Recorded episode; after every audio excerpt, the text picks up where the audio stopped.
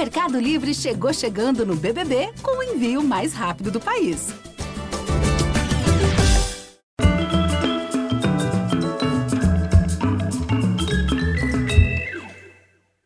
Olá, bem-vindos. Como se diz em árabe, maktub.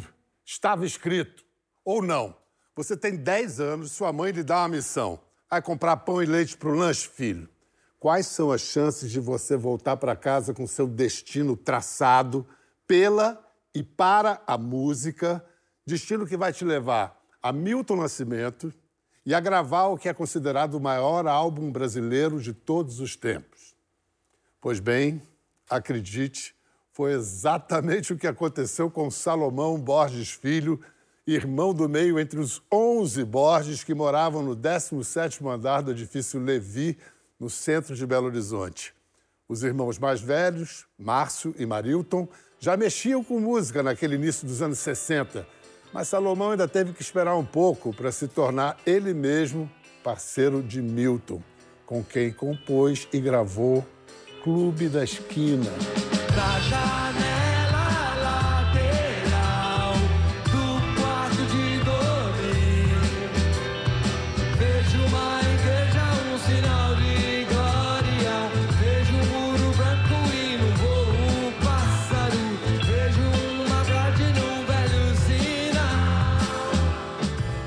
criando um movimento que até hoje é cultuado em todo o mundo. Na verdade, hoje o movimento é muito mais reconhecido e cultuado do que foi na época.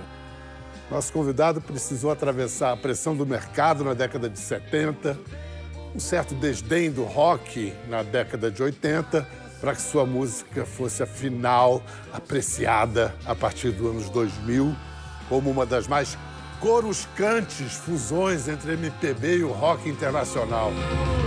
Você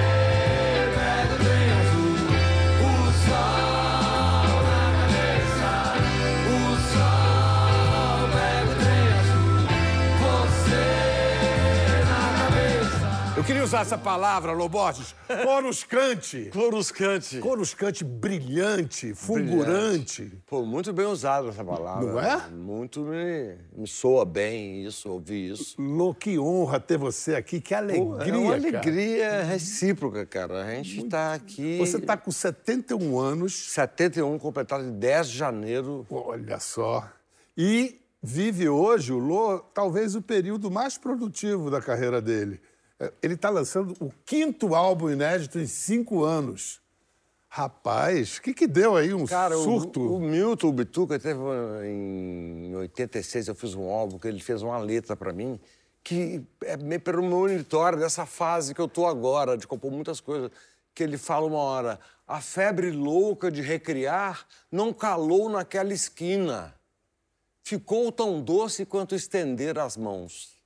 Então, o que tem acontecido comigo é isso. Eu tô assim, prenho, sei lá o quê. Eu tô. é, Você nunca saiu daquela esquina. da esquina eu, eu dou umas voltinhas. Você leva a esquina com você. Eu levo a esquina comigo. Porque a esquina era o lugar onde eu ficava compondo mesmo, fazendo as composições. Eu era quase que um lobo solitário, que acabava as festinhas do, da turma do bairro, da turma do quarteirão, aquela turma que à tarde jogava futebol e à noite fazia as festinhas. Isso já em Santa Teresa, depois de voltar do edifício Levi, onde na abertura você falou que eu conheci o Milton Nascimento. Pois é, você vai contar essa história. Antes, deixa eu fazer um aviso aqui. Quando a gente fala Santa Teresa, não é o bairro do Rio de Janeiro, não. É o Não. bairro de BH, de BH. Belo Horizonte. Que eu nasci lá em Santa Teresa. Santa Teresa. Escuta, aí sua mãe pede para você ir comprar pão e leite. Você, do 17º andar, não costumava descer de elevador. Não, dispensável descer de bunda pelo corrimão da escadaria. Evidente, a energia de 10 anos é imbatível. E aí?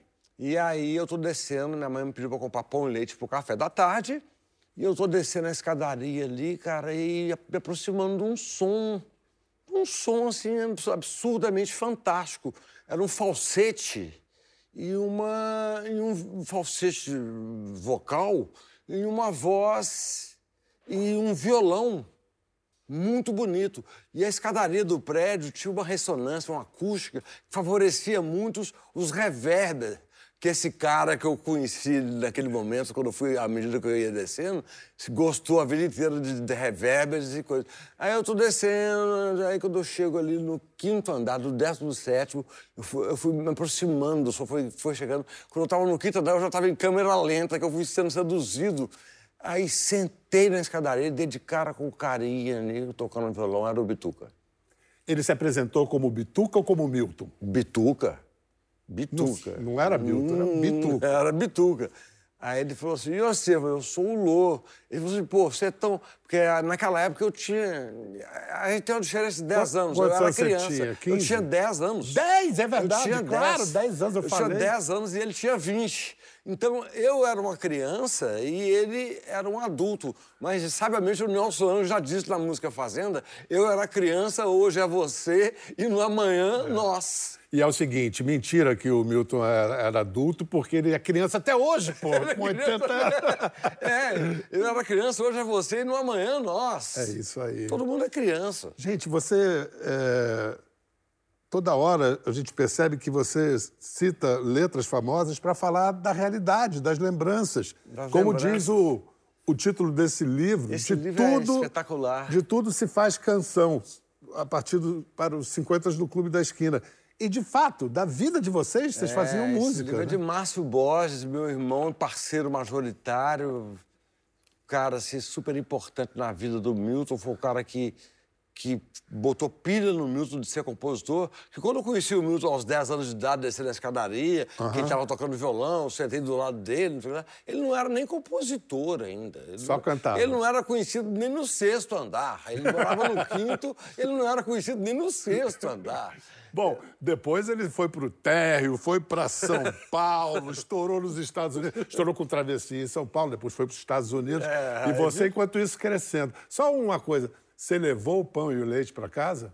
Eu tomei um esporro da minha mãe, que eu demorei quase uma hora. Que eu fiquei vendo o Bituca tocando violão. Claro. E ele assim você gosta de música, né, menino? Você gosta de música, né? Eu falei, meus irmãos lá em casa, eles adoram música. Meu pai e minha mãe adoram música. Lá eles tocam. Aí ele falou assim, eu acho que eu conheço alguns dos seus irmãos mais velhos. Você é irmão do Marilton? Eu falei, sou. Você é irmão do Marcinho? Eu falei, sou. Ele falou, eu tô pra ir na sua casa, eu conheço seus irmãos demais. Aí ele passou a frequentar a minha casa também. E aí, cara, eu, com 10 anos de idade, aconteceu muita coisa. Eu conheci o Bituca com 10 anos. Com 10 anos, dois meses depois, eu conheci, ao acaso também, andando pelas ruas do centro de Belo Horizonte, eu conheci o Beto Guedes, que tinha 10 anos, em cima de uma patinete. Eu fiquei encantado pela patinete, abordei o cara, o cara era o Beto Guedes. Isso tudo no mesmo ano que eu me mudei de Santa Teresa para o centro de Belo Horizonte. com o Tava Edifício Levi. escrito, tava Tava tudo escrito. escrito. E aí saiu Chega de Saudade. E aí eu aprendi a tocar violão pelo lado mais difícil, pela bossa nova e a harmonia do João Gilberto. Só que no segundo semestre veio a Hard Day's Night. Ai, garoto! Então foi um ano assim que aconteceu tudo. É, aí é difícil review, eu faço até uma brincadeira assim. É difícil de esquecer. É. E isso tudo te formou e formou a música brasileira. Impressionante. Formou demais, cara. Você depois vai ser reconhecido como adulto pelo Milton, né? Anos depois. Anos depois, o dia que eu tomei a primeira caipirinha junto com ele. né? Foi isso, né? Foi isso. Se ele toma caipirinha é porque. Você já tinha 18 anos ou estava tomando Não, caipirinha? era menor ainda. Aí ele. Foi quando a gente compôs a música Clube da Esquina, que deu origem ao convite para ele me convidar para fazer um disco. Né? A Carol vai trazer aqui para eu mostrar. Esse aqui é o disco votado ano passado como o grande disco da história da música brasileira. E o mais interessante em se tratando de Lô Borges é que ele participou desse disco, foi fundamental. Seis meses depois, ele lançou esse, conhecido como o Disco do Tênis. Seis meses? Vocês viram? A depois- história foi muito louca. que maluquice! Tinha, uma pressão para você. Tinha. Que a gravadora, no primeiro momento, quando o Milton chegou no Rio, o Milton já era famoso, consagrado, já era um artista consagrado, e eu, eu não era conhecido nem em Belo Horizonte. Então, o Milton chegou assim, eu quero fazer um álbum duplo, que não era comum existir álbum duplo, era novidade, Era álbum duplo. é. Existia o Gal Fa- Fatal, só, e era ao vivo, álbum duplo de estúdio não existia. Aí ele queria fazer um álbum duplo com um desconhecido chamado Lô Borges. Eu falei, quem? Lô de quê? Das quantas? Aí eu mostrei pra ele girassol da cor do seu cabelo. Aí mostrei lá tudo o que você podia, as, as músicas que eu, que eu fiz pro álbum Clube da Esquina. Da janela lateral. Eu Do sou da, de do quarto de dormir. Eu sou da América do Sul. Eu sei, vo- Sei, vocês não vão saber. O Bituca tem razão, o menino leva jeito. Eu sou da América do Sul. Eu sei, vocês não vão saber. Mas agora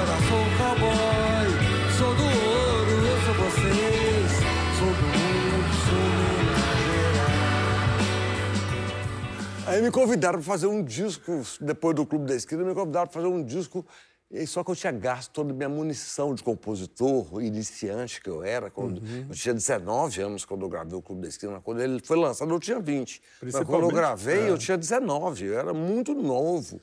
Eu era muito novo quando eu compus essas E músicas. principalmente porque a munição que você tinha gasto não era chumbinho, era uma bomba de nêutrons. né?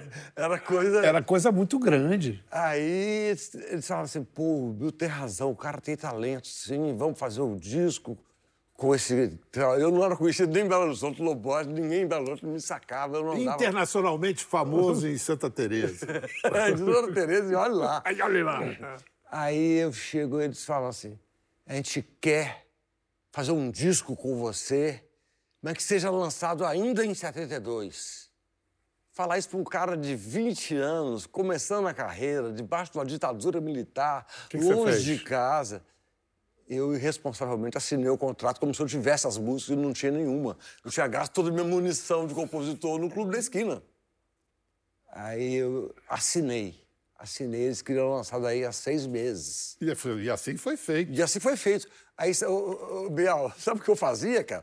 Eu fazia a música de manhã, o Márcio Borges do livro aí que você mostrou. Aham. O Márcio Borges fazia a letra à tarde e à noite eu ia pro estúdio, tava a banda me esperando e a gente gravava valendo para todo sempre. E você tem alguma que você acha que sobreviveu, que envelheceu bem desse disco? Algumas? Algumas, eu acho que o disco como um todo. Envelheceu bem. Envelheceu bem. Ele é um disco. É o disco que é mais cultuado. Ontem mesmo eu estava em O disco do Brasília. Tênis é cultuadíssimo. Apareceu uma juventude no, no meu camarim, e na, na primeira fila da plateia do show em Brasília. Meninos de 14, 15, 16 anos, todos com o disco do tênis na mão. Eu falei, cadê o clube da esquina? Eles estavam com o disco do tênis. Tem muita gente que gosta do disco do tênis. Depois de tirar da cartola um monte de música em seis meses, gravar, que ideia foi essa de botar o tênis na capa? É porque eu saí estressado, né? Eu falei, porra, eu tô compondo por obrigação. Esse disco vai ficar maluco, vai ficar bonito. É, aliás, o meu filho, quando ele tinha 10 anos de idade, meu filho Luca, que tem 24 anos atualmente, perguntaram para ele, eu estava dando uma entrevista na Praça da Liberdade, em Belo Horizonte, o que, que você acha do disco do tênis do seu pai? Ele tinha 10 anos, né? ele fez acho, a, melhor, a maior definição do meu disco do tênis. Assim, Meu pai faz coisas malucas de lugares distantes. Uau! Com 10 anos também. Tinha 10 anos quando ele falou Mas esse isso. pessoal, quando tem 10 anos, hein? Você, seu filho, aos 10 anos, tchuf, E o meu filho hoje ele é rapper. Eu acho uma, uma alegria. Ele não é um loborginho. Então, como é que ele disse? Ele faz coisas malucas. Malucas de lugares distantes. O disco do tênis é isso, são coisas malucas de lugares distantes. O lugar distante ainda era Niterói?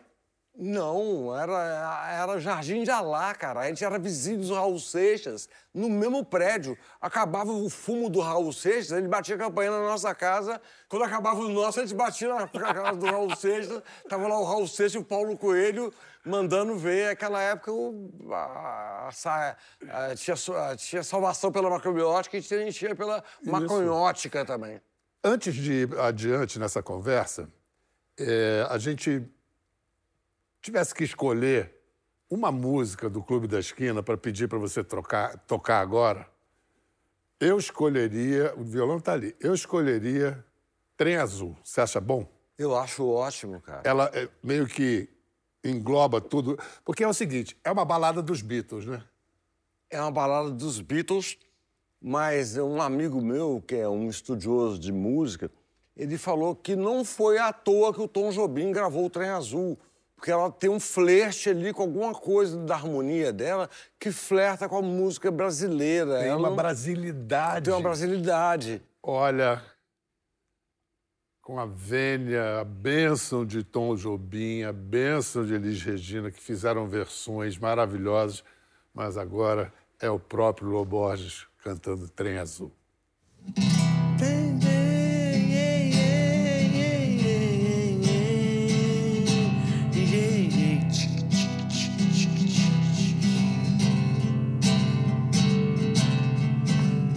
Coisas que a gente se esquece de dizer. Frases que o vento vem às vezes me lembrar. Coisas que ficaram muito tempo por dizer. Na canção do vento, não se cansam de voar.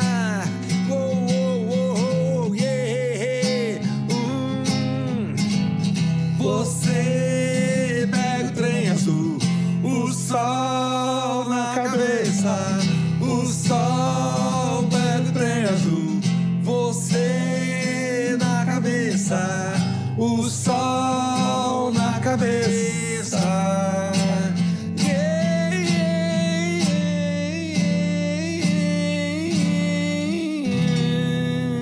Cabela cedo.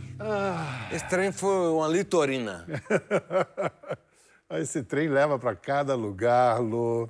Tem psicodelia aí? Tem psicodelia, tem principalmente uma coisa juvenil, né? Tem uma, uma jovialidade. É. Tem uma coisa juvenil. É verdade. Aliás, eu procuro fazer até hoje músicas com uma coisa um pouco mais juvenil, assim. É, eu, eu falo num documentário que eu fiz com a Vânia Catani. Ô, que minha é querida linda, amiga. Sua querida amiga, É. com direção de Rodrigo Oliveira, que chama Toda Essa Água, que é a última canção que encerra o disco do tênis. E e já dá para assistir toda essa água? Vai, vai sair esse ano. Vai sair o esse mais ano. provável é que seja em junho. Tá. É um, é um doc filme que tem uma hora e meia de duração, a última versão que eu vi. Vem cá. Este programa é um oferecimento de Stone. Há mais de 10 anos, acreditamos que dava para fazer diferente. Hoje, mais de 3 milhões de empreendedores acreditam junto. Stone, conheça um novo modo de botar o seu negócio para girar. A partir de, de 72, por aí, você caiu na estrada, você foi ser hippie pelo Brasil. Fui, fui. Até o final da década de 70. Você foi morar em Arembepe. Morei em Arembepe, ficava tocando violão o dia inteiro. Aí o pessoal daqui da gravadora no Rio ficava assim. O Lobos, do, que o Milton Nascimento apresentou pra gente, é um louco. Ele não fez nenhum trem azul novamente. Ele não fez nenhum girassol. Ele fez um disco experimentalista e botou um tênis na capa porque ele não queria ser fotografado. pra- o artista não se recusava a tirar fotos pra capa do disco. Ele é um louco e dizem que hoje ele é hippie em Arembepe. Eu estava me estruturando como compositor, cara. Eu estava vivendo a minha vida, eu estava tocando violão. Eu, eu não parei de compor. As canções foram se evoluindo na minha vida. E aí eu voltei em 78, com muito mais maturidade como compositor. E fiz um álbum que eu considero um dos melhores álbuns que eu, que eu já gravei, que eu já compus, que é o Via Láctea. O Via Láctea eu fiz em 78, já com muito mais maturidade. Se depois do tênis eles me pedissem para fazer outro disco, aí eu ia ter que ser internado. Lá em Arembepe, é, todo mundo estava entrando numa, em viagens profundas dentro de si. LSD e tal. Você, faz, você lembra de episódios assim, de tomar um ácido e ficar tocando e fazer som? Lembro de vários, vários, assim. Não só em Arembepe, como no próprio disco do tênis, eu tomava ácido. Para fazer. Eu fazia energia eh, como, um- como um exercício, assim, era uma coisa natural. Eu tinha, tinha um- eu não vou entregar o ouro, não vou- entregar a fonte, mas, assim, tinha, eu tinha amigos. Não era o clube da esquina que era tomava ácido. não. Sei. Quem tomava ácido era o Lobos, que fique bem Sei, claro. sei. Eu assumo que era eu que tomava. E você tomava um LSD e gravava música? Você gravava? Não compunha. Você compunha sem gravar. Compunha e gravava. Mas o processo de gravação mesmo Era eu compli- levo mais a sério. Porque, por exemplo, hoje eu compor uma música, eu não tomo uma taça de vinho. Claro. Eu compor não é careta. é Não, careta. eu- Para gravar é careta também. Aliás, a minha vida é bem careta. Eu faço show, eu não tomo uma taça de vinho nem antes, nem durante, nem depois. Não precisa mais, né? É, eu, eu eu não lembro de nenhuma música que eu tenha composto sob o efeito de LSD, por exemplo. Eu viajava. Eu descobri que a Terra era redonda, na beira do mar. Aí fiquei louco. Eu falei, pô, como é redonda? Redonda pra caralho. A Terra é muito redonda. E ainda tem nego que peita isso, que a Terra é redonda. Tem que dar ácido pra esse povo, cara. Botar ácido na caixa... A gente você anos disse- 70 tinha aqueles planos né, de botar ácido na caixa d'água das cidades, das grandes metrópoles, né? Não, não ia dar certo. Não ia dar certo de jeito nenhum. Se bem que a droga mesmo, o alterador de consciência mesmo, era música, né? Cara, que música. música, que a música acima de- experiências místicas, um negócio incrível mesmo. É, a, a música é soberana, né? A música toma conta de tudo. A música chega, que ela mete o pé na porta, a música ela toma conta do espaço. A música é o grande poder da criação, é a música que te dá, não é a droga. Falar em celebração, Lô, o ano passado teve esse momento que foi o último show da carreira do Milton no Mineirão, novembro do ano passado. Você, Toninho Horta, Wagner Tiso, Beto Guedes no palco com o Milton tocando um girassol da cor do seu cabelo. Vamos, vamos dar uma lembrada nisso. Sol, girassol,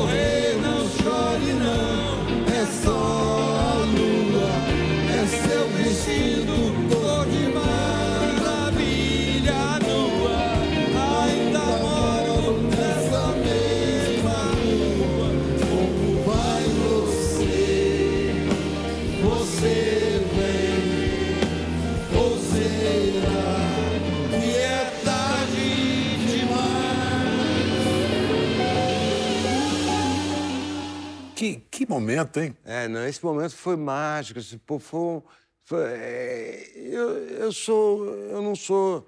Eu sou. Tem uma amiga minha que fala que eu sou marciano, sabe? Eu não sou muito de, de chorar, de me, me comover muito, assim, com essa grande eloquência dos que certos momentos levam a gente a uma grande eloquência. O mais emocionado de todos, visivelmente, eu acabei de ver, cara, era o, o Milton, né? O, próprio, Bituca, né? é. Ele estava muito emocionado, que realmente era uma despedida para ele. Mas para mim, cara, tava, eu tava mais uma vez dividindo o palco com o meu querido irmão. Tantas e tantas vezes eu dividi palco, estúdio. Quantos anos você tinha ali naquele momento? Você estava se sentindo com que idade? Com a idade que eu compus o Girassol, ah, no documentário da Vânia, eu falo essa história. Sei. a gente tem na vida a oportunidade de fazer 20 anos várias vezes. Não, é, e você, por exemplo, tem um momento em que você realmente faz 20 anos várias vezes, porque a, a- a década de 80, a década de 90 não foram muito generosas com a sua geração. A- o Rock Brasil meio que olhou assim e tal, mas aí veio um cara, um mineiro, fã seu, confesso, chamado Samuel Rosa, e eu acho que isso, vamos ver aqui, uma sua parceria sua com o Samuel, letra de Nando Reis. A voz da vida vem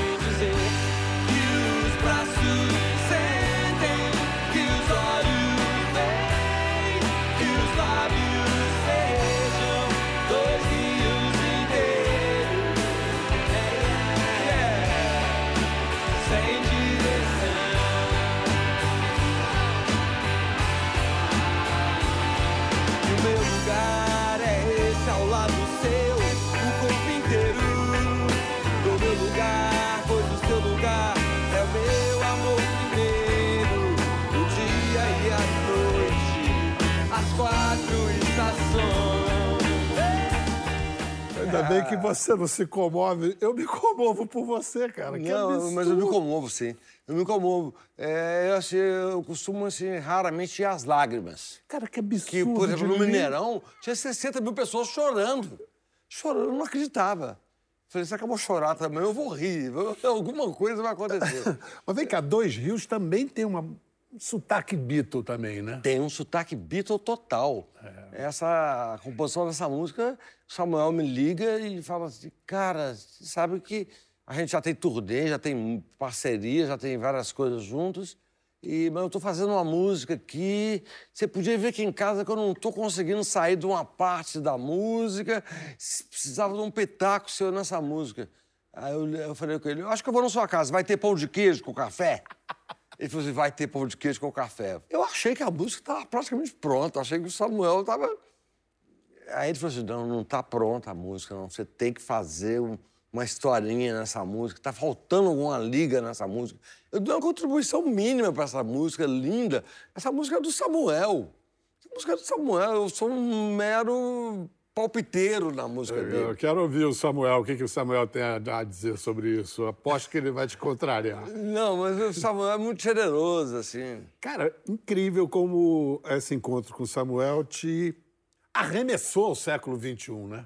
É, foi. Foi, foi o que abriu as portas para você, né? Foi, foi muito importante assim, para estar com o Samuel naquele momento da carreira dele, tão brilhante, que ele é um cara de muita luz, muito brilho, né? muita explosão, ele é muito querido, muito competente. Muito inteligente. Muito né? inteligente. Eu, eu gosto muito do Samuel e bater uma bola com ele, fazer música com ele, fazer turnê, DVD, tudo com ele. Assim. Vocês fizeram esse- esse muito DVD ao vivo no Cine Teatro Brasil. Cine Teatro Brasil.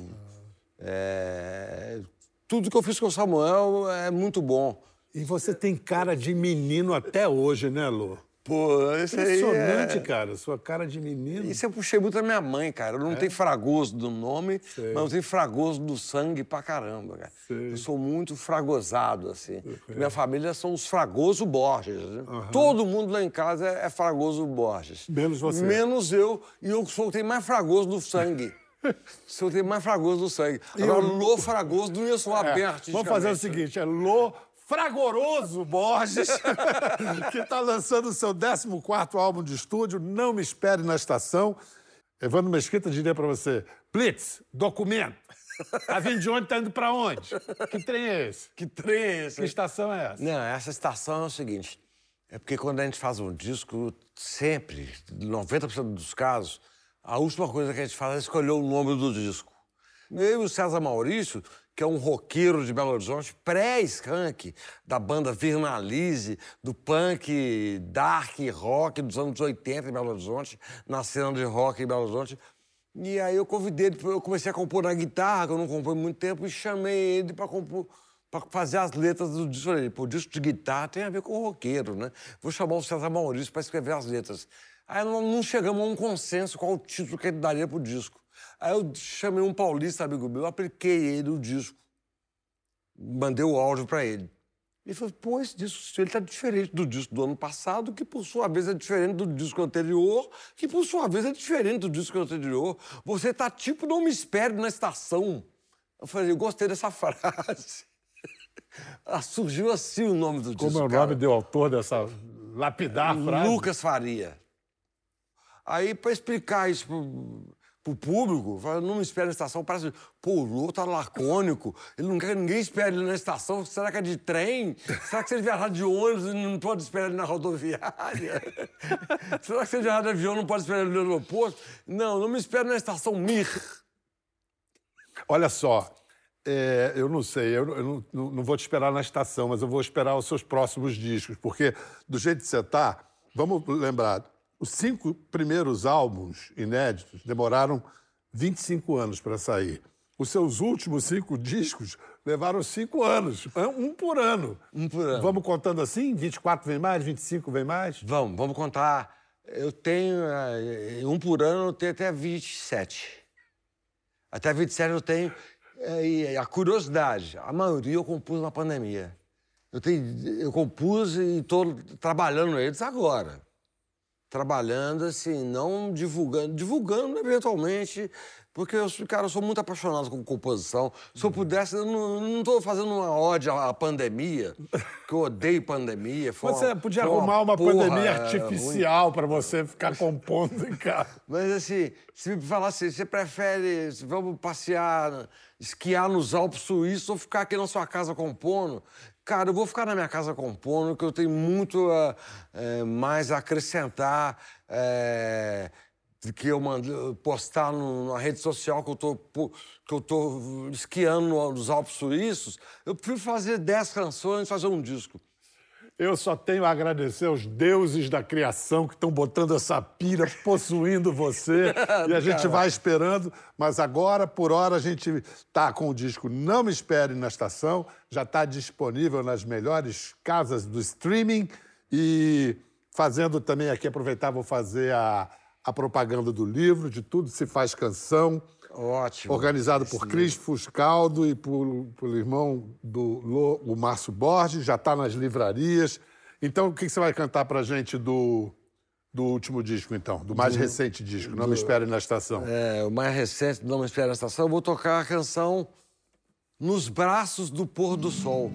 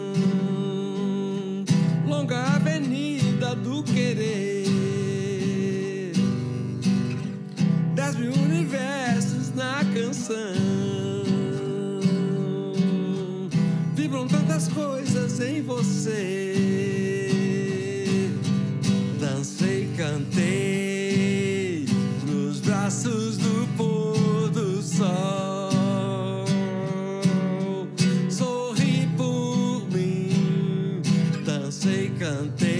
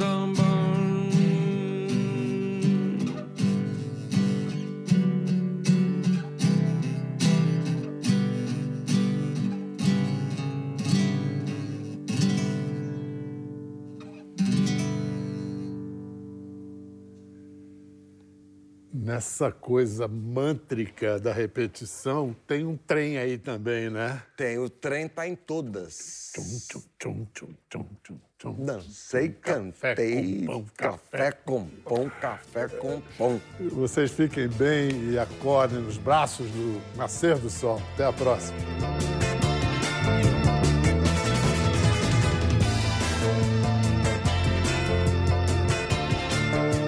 Quer ver mais? Entre no Globoplay.